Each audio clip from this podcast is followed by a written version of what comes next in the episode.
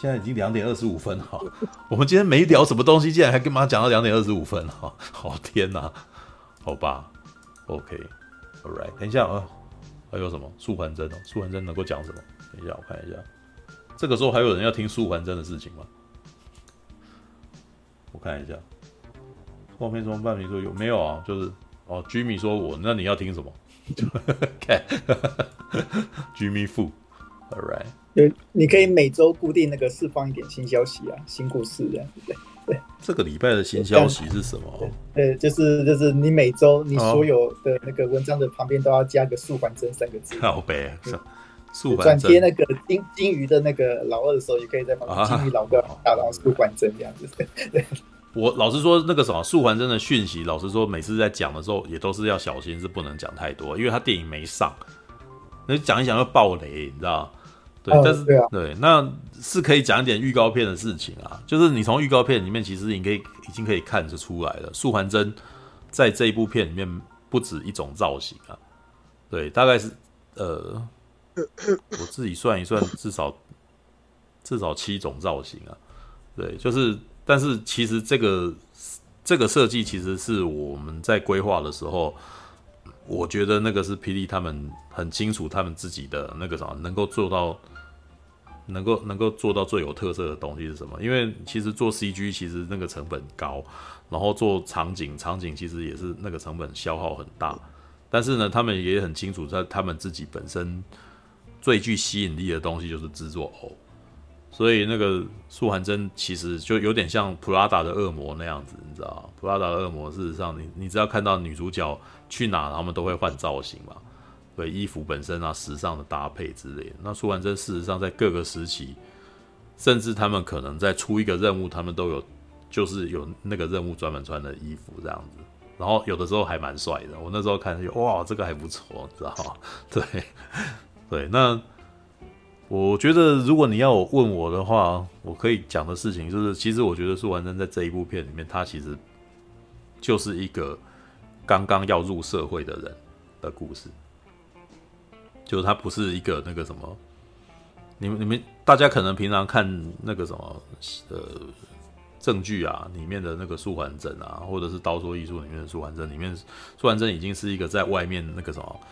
武林里面的那个什么。栋梁，你知道？他可能是左右武林情势的那种，然后运运筹帷幄的那种人，在后面，大家可能会喜欢讲啊，他就不是不，他永远不真的打了，他永远都叫人家去死这样子的，就是策，就是那个什么会武功的孔明的概念，你知道吗？对，但是这一次我觉得素还真还这一次的素还真是还在学成长的一个一个素还真，就是，嗯，我该怎么形容呢？我觉得这个讲可能会有点。会会可能会有点雷到，就是我觉得那个什么黄强华，他这个编剧在写故事的时候，事实上呢，他也是每个年代他有每个年代的那个什么人生的那个什么转折啊。像我你们如果知道九把刀常常会把自己写自己的遭遇写进故事里面，写进电影里面。老实说，我也觉得黄强华其实是把自己的人生经历把它写进去，然后随着他的年纪增长，跟他的角度不同，他所所写的素还真也慢慢的不一样了。他早年的素还真就是那种那个什么清，就是那种那个什么在社会当中拼搏的人，所以他早年的时候素还真是很黑的那种人，就是。那个时候的素还真讲究的是那种计谋，你知道吗？就是哇，我我我我计策很强，你知道吗？我那个什么，我该能写的时候就能写，你知道吗？对，其实，在某种程度上，那个什么，当时的素还真很像曹操这样子的角色，就是我计策多，然后我有的时候做一件事情的时候，该干大事的时候，我可能不会那个什么，我可能不会私情啊，就是不会救私情这样，所以。当以前的那个素还真常常被人讲是黑心素，你知道吗？对，那个什么黑素，你知道吗？对，然后甚至有人就笑说他的衣服可能黑的，就是就是因为他黑心这样子。对，但是你可以从后面的一段后面的某某那个啥后后面的一些那种剧情转折，你会发现，诶、当然也可能是剧情需要，对，就是他开始有一些伙伴了，那他开始他开始比较在意伙伴了，就是他他到最后可能会为了。他可能会为了叶小钗，然后他不不惜公然的那个什么，跟全整个武林为敌之类。可能叶小钗入魔了，然后他为了要保护他，然后或者要维护他，然后他自己可能那个什么扛一个东西这样之类的，就是他开始有一些他在意的人。对，那可能是，然后故事里面会写一些他有历经一些生离死别啊，像风采，像像风采伦啊，呃，像风采玲啊，对，老是把老是把作曲家跟名字换都弄混，你知道。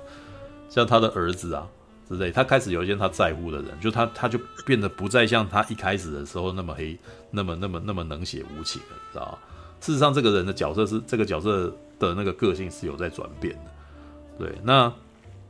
我觉得现在他要写这一部那个什么素还真的初始故事，反而在某个程度以下有点反扑，有点有点。黄强华有点在转化这个身份，这也是为什么这一次会出现八子麒麟的原因。因为，呃，黄强华在啊，这个真的是我自己各侧面的观察啦，这个大家作为参考就好了。对，也许他本人不会承认。我跟他相处的过程，我是觉得他，哎，的人生经历啊，他以前可能是个叛逆的人。就是，所以他会写出叛逆的故事来，因为他以前是也是一个那种那个什么，不是什么优等生啊，那可能本来就是也会被那种社会世俗给那个什么，他会觉得那个什么社会世俗的人都看不起他，所以他可能要他可能要挑战一件事情之类，所以他写出来的的角色很偏激，你知道，黄强华那时候写出来角色是很偏激的，可是那个随着年纪的增长，哎、欸，有人要说话吗？叫了一声，我不知道是啊，哦，好，熊宝，你没有要讲话就关麦，靠北啊，是吗？对，对，好，所以那个什么，就是，但是到了他年纪大了以后，他也有孩子之后，他的个性变得比较柔软，你知道吗？所以他在意的事情也变了，所以这一次那个什么写出来的故事，事实上我在看的时候，其实我看的还蛮感动，我会我我觉得会有一些亲情的那种那个什么纠葛在里头，知道？所以以前呢。以前写，以前他写素还真跟八子麒麟的时候，他年轻的时候写素还真跟八子麒麟的时候呢，我其实觉得啊，黄强华是把自己写成素还真，把他把他的那个什么，他所面对的那种那个长辈啊、兄长给他的压力啊，哦，写成八子麒麟他们那一群人，知道？所以你自己如果如果有一些老戏迷回去看的话，你就可以知道那种，你知道那种描述，知道吗？对，那。可是现在他写故事，我觉得他把自己给分裂开来。他在某个程度上，他把自己写成了八子麒麟，你知道？所以在这部片里面有非常多亲情跟传承，知道？所以。我我在看的时候还会觉得哇，那个什么，就是其实没有没有经历过那个什么亲情的人啊，就是你没有带过、没有生过小孩啊，或者是没有养过猫的，知道为什么看月老会那么感触有感触，就是因为他们都那个那个很明显是已经有照顾过动物的人才会知道那个爱是怎么来的，你知道吗？你他他他写个几点我就立刻懂，你知道吗？那这一部呢，我其实我的感受其实它这是一部这是一部那个什么父亲跟儿子的故事，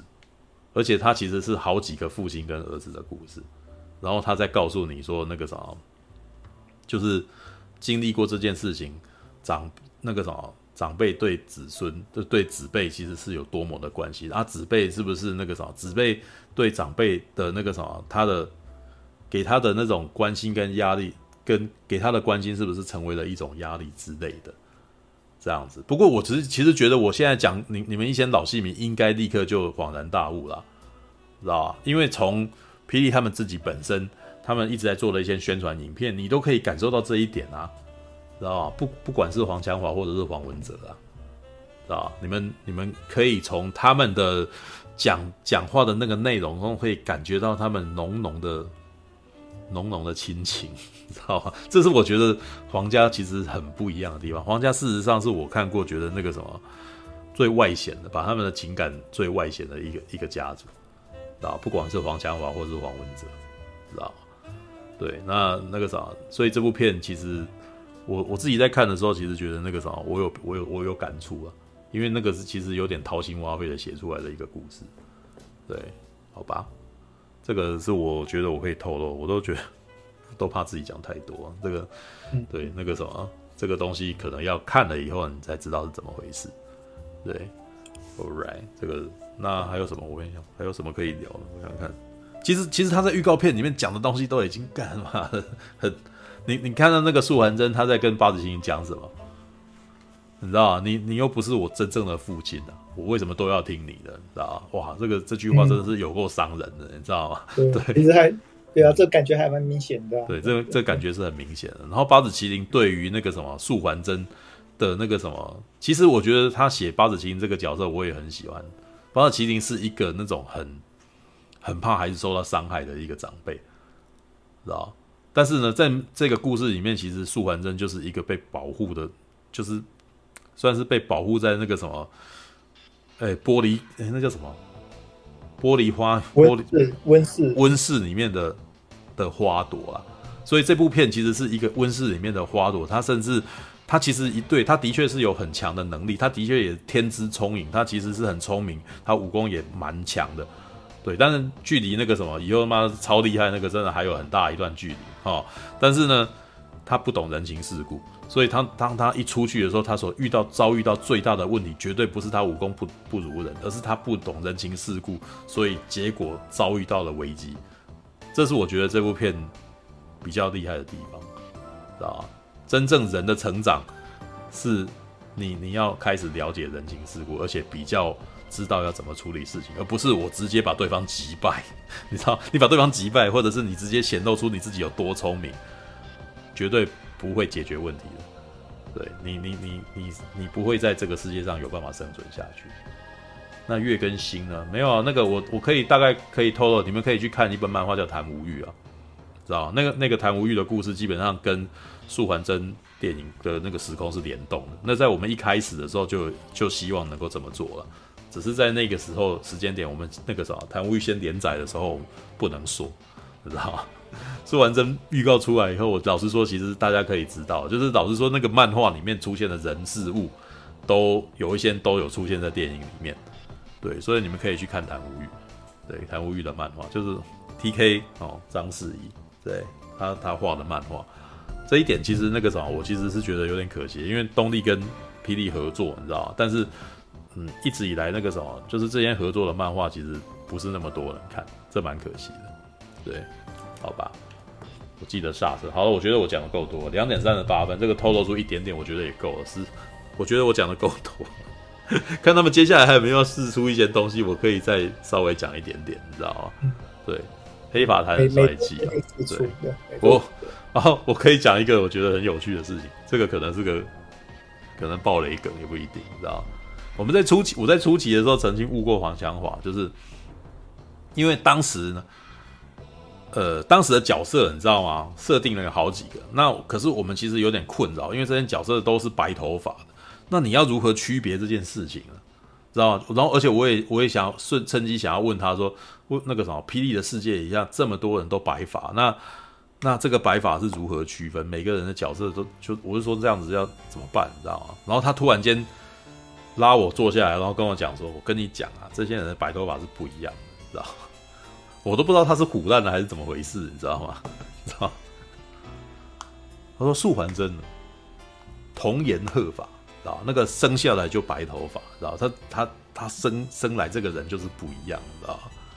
哦，然后呢，他说叶小钗呢，叶小叶小钗他是一夜白发，知道吗？对，所以他的头发是枯黄枯黄的白，是那种枯萎的颜色，这样子，对。然后我就愣愣问他说：“啊，那谭无欲？”他说：“谭无欲是染的啦。”然后干是发的，就是对，因为后来我们都看到谭无欲也是白头发。他说：“谭无欲是染的。”我想，哦，这也难怪那个什么，后来谭无欲的漫画里面谭无欲是黑头发。重重点为什么谭无欲要染成白头发呢？他是那个崇拜 孙完真吗？还是怎样的？对，不能说。不能说，不能说。对啊，对啊，就我就会想，哎，对，既然都说是这这不好说，总有原因嘛，有总有原因。这这不好说，这不好说。对，他他他有他他有一个那个，他有一个他的理论呢。对，他也有讲一些他的事情，但是，嗯，那个初期的版本后来被后来被被删掉，对，就是、嗯、就是我们一开始写出来的版本，其实是初初初期的版本，事实上是两个人的冒险故事，对，但后来修订、嗯、修订后就不是这样子的故事，所以对，但是还是有谭谭无欲的故事，基本上有一点有一点，我们让他放到旁边，还有一个故事可以讲，知道？嗯，对，那那个什么谭无欲，这也是，但是我也觉得这是好的，就是它可以扩展扩展宇宙，对，不一定是所有的事件都是在电影里面，因为电影的时间有限，它很难把这些东西都塞进去。对，那你要让这个事件，他其实写的一开始写了一个超大的东西，然后那个东西我们没有办法都在电影里面演出来，一定很长，而且预算超高，所以我们没有办法这样处理，知道？老实说，黄强华是有办法写出魔戒那样子的东西，他一写就妈超可怕的，嗯、你知道？对，就是五大阵，那几大阵营啊，然后几座山啊，然后每个都不同的文化之类的，你知道？对，那然后每个每个阵营的手下都还有一堆人这样子，然后我们那时候想说，哇，李雷，那你这个故事光是要介绍这些人，我不知道电影就要讲多久，所以我们后来不能这样处理。但是呢，这故事是照样发生的，我只能说告诉你说，这故事照样发生，但是呢。就是可能会变成像是漫威的处理方式，就是同时都有发生，但是我这一次的电影可能是讲这个角度的事情而已。然后另外一边，我们试着从别的，从别的那个什么场，就从别的领域，你可以从别的地方去了解这个故事。对，这就是谈无欲，谈无欲的就是那样子去生出来的东西。对，当然了，那个。那个那个是我们的规划，我们并不知道接下来还能够怎么样。对，也许他们那边还有别的规划。对，对，那个我们在我们在我们阶段性任务完成，然后我们离开之后，之前就是那个样子。对，All right，OK，杜环真，嗯，杜环真他是明年春节上嘛？对，明年春节，明年春节同档还有什么其他片子？对，诸葛四郎吧，还有那个什么，有摩比斯，对，摩比斯。对，诸葛四郎跟摩还有吗？还好像目前目前这样感觉那个 跟跟这两部片比起来，我觉得虽然觉得素还真那个他那个还蛮有优势的，但就如果如果只有这两部片的话呢，对，呃，那那就是他们选时间选的不错，选的哇，这时间选的太这个基本上我们 从三年前就已经在思考这件事情了，就已经在规划那个东西了。啊、我们一度很害怕。我我们其实一度一度很害怕上汽会在这个时间跟他抢碰，对，嗯，对，所以那个啥，对，希望希望啦，对，因为其实那个老实说啦，我呃，我觉得素寒真我是不会写影评的，我觉得我离他太近了，嗯、你知道，所以我不会我不会去写影评，对，我可能会讲一些我的那个什么制片手记的故事，但是我没有办法去评这个东西，因为我觉得我去评也不公正，也也不太公平。对，嗯，对我现在因为我摄入太深了，我讲了很多东西都是我知道，然后结果你们可能不知看不到的，对，但我也不知道我讲出来你们是不是有办法观察出来，还是因为我都知道了，所以我讲得出来，你们你们没看出来，好像不是你们的问题，知道吗？对，All right，OK，好，OK，哎，我想问一下，素环真的档期没有改过吗？还是说本来就准备是明年上映的？嘿。没有啊，一一一一般来说，那个什么春节都是国片比较好打的时候啦。对，啊、所以我家为什么我我家后面还有那个盖子？因为我觉得想要留个念，你知道，就是我们那个时候去跟台球合作，对，台九在哦，等于是台九等于是一个促销的等于活动，哇，这这也隔太久了吧？真是，哎，没有啊，那个其实很明显就是只是因为疫情或者是他们宣传搭不上而已啦，对啊。不然的话，理论上来讲，应该要早点出来了。对，那还有一个台酒，台酒的东西，事实上在里面是有置入的，对，所以才会有那些东西。其实这一次我们，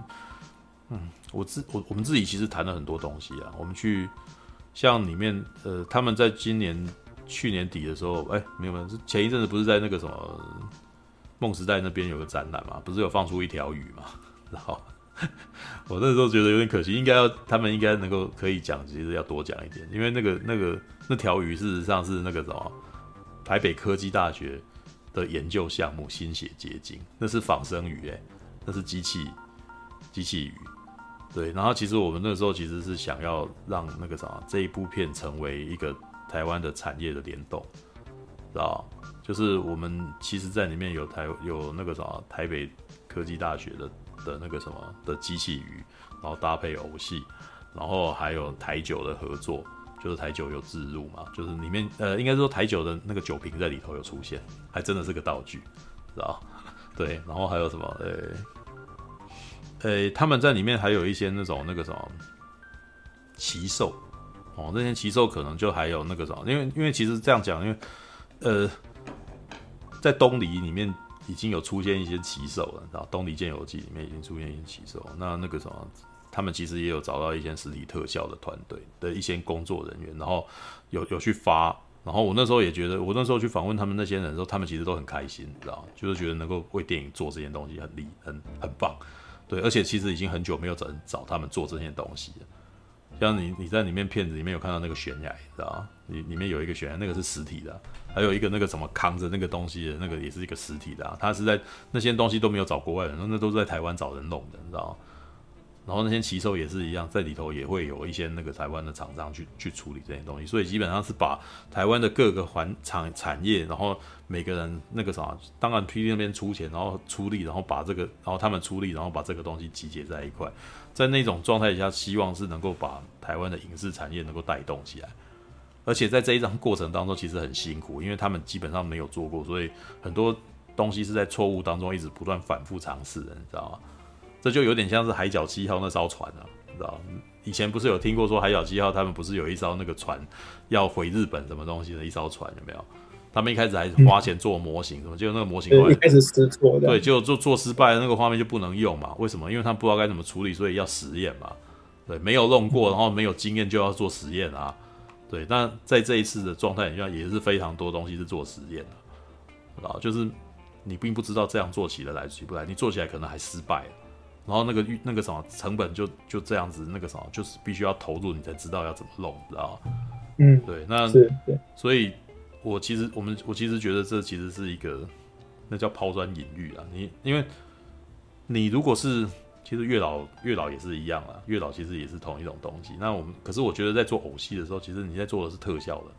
你你平常看一些那种文艺片是不会看到那样子的东西的，你也不会做。所以在这样子的情况，就是漏那个东西，其实是有机会去搞的。我那时候还提了不少可行性啊，比如说找机器人。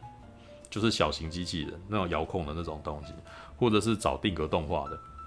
对啊，那个我我都有提案去试过，但是其实都是都是都在提案的过程当中，然后测试啊什么的，然后到最后去有没有，有的时候甚至本来有一个那样子的角色，后来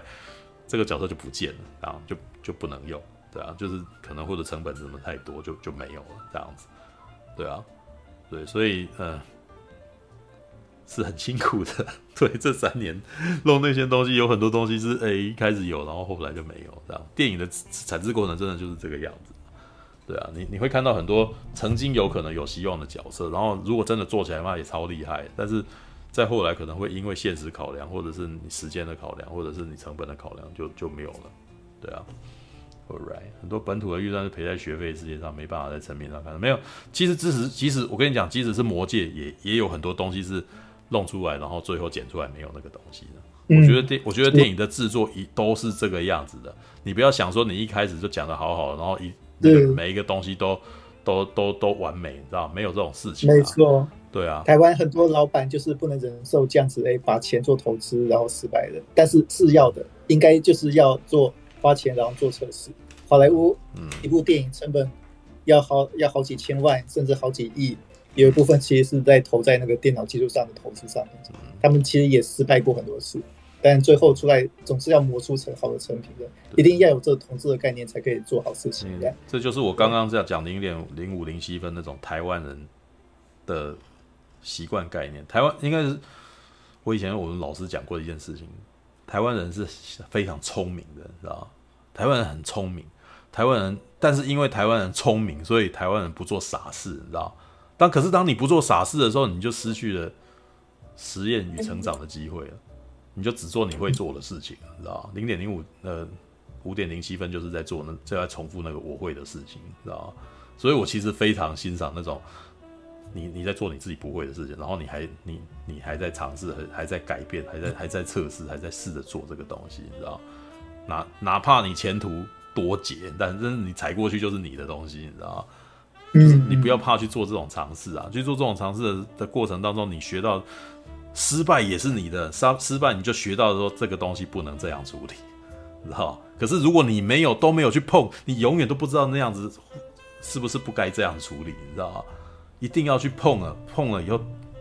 那叫什么？你走路跌跤了，你才知道这条路不能走啊！啊，你没有没有走过，你都可以，你可以嘲笑那些跌倒的人啊，你知道？你可以嘲笑他，他他他怎么笨，知道吗？他去做这种事情。可是你就是你就是你自己在笑人的时候，你就是那个没有走的人啊！我以前常常在讲那个什么，台湾其实那个，尤其是台湾的动画啊，台湾的动画真的是，你知道，台湾人很喜欢笑对岸的动画做的烂，知道？以前是这个样子的，知道？就是我那个笑他们做的烂，但是你们自己到底有没有会做？你知道吗？我们自己端出什么样子的东西来，对不对？你不会做的人，永远都会嘲笑那个什么正在做的人，这样子其实这是不对的，知道？某种情况来讲，就是要要去处理那个。那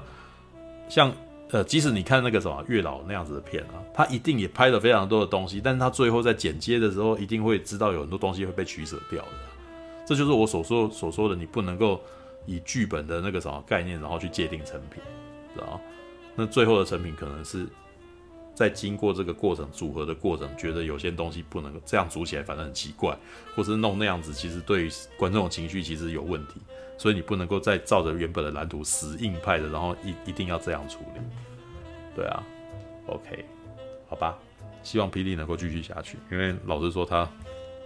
在某种程度来讲啊，我觉得。霹雳其实算是那个什么武侠的传承者，你知道？虽然这样讲很奇怪，但是老实说，那个什么到最后一开始他们是学习港式武侠跟金庸武侠，哦，诶，金庸武侠跟古龙啊，然后的所以所以产出来的东西，但到现在为止，反而只剩下他们是标准的武侠片。虽然他们也有仙侠，对，但是比起对岸的仙侠，事实上他们的恩怨情仇。快意恩仇还是武侠的多了，你知道吗？黄强华自己曾经有归纳出一个什么叫做仙侠，什么叫做武侠，你知道吗？他说武侠事实上就是那种以前那个什么，他们工作的环境或者是生活的环境就是那个样子，大家可能没有什么法治，然后或者是在那个什么，可能他讲的说法是比较，比如说低阶层的那些人啊，就是或者或者我们在外面讨生活的，然后遇到了一些事情，然后大家互相。打抱不平，助拳，然后到最后衍生出来的江湖事件，这个叫做武侠，对。但是仙侠呢？仙侠就是一群在云端的人的故事，他们不太需要去，他们不太需要去顾虑那个什么底下的那些生活恩怨情仇，你知道吗？对。但是，所以以他的过，以他的观点来讲，他认为他自己写的东西仍旧是武侠的东西。对，当然一定会有一些奇幻元素存在。因为霹雳布袋戏演到后来，你常常会看到一些御剑飞行啊，然后什么的，那个很明显就可能不是，不是那个什么，不是传统武侠的东西。但我觉得那个什么，他这一次有点返璞归真了。素还真是有点返璞归真了。我可以，我可以简单的解释一下，就是素还真有一点像是武侠时代的人开始遇到了。遇到了奇幻武侠时代的东西的故事，你可以想象啊，就是大概那种那个什么，比如说郭靖、黄蓉这样子，他们拳脚跟内力都有这样子，但是他们世界上没有什么御剑飞行这种东西，但是呢，他们可能突然间遇到一个有御剑飞行能力的人之类的，然后于是这个世界开始有点不一样，好像被打，好像好像开始那个什么，大家的那个什么认知开始要被打破的那种那种那种价值，对。这也是为什么他把它写在前面的原因，因为那个什么后面的证据，事实上每一个他妈动不动都是飞天遁地，你知道吗？对，我觉得他其实有点想要把它返璞归真。对，All right，好啊，讲太多了，两点五十五分，希望我那个什么不会被当局关注，你知道吗？不会，希望我明天不会有人偷听了以后，然后跑来关切我，马上爆雷，知道吗？All right，好啦，先这样子。对，哎哎，还有什么？哎。那个什么，大家你要问什么？哦，没有了，我只是想说那个，我还以为说是调查局的人要来抓你。调不是调查局的人来抓我，是霹雳调查局的人会来抓我干？对，对我说我看到你被调查局抓走，我可能会想说，那个你是不是对什么女高中生做了什么事情？为什么？好，All right，好了，那个什么，总而言之，那个什么，我没有看电影，所以我那个什么，尽量能够分享一些我知道的事情，然后希望不要不要讲太多。看，好了，晚安了，我要去洗澡睡觉了，晚安了，拜拜拜拜，好，下个礼拜见，拜拜，晚安。战士，战士，一群善良的战士，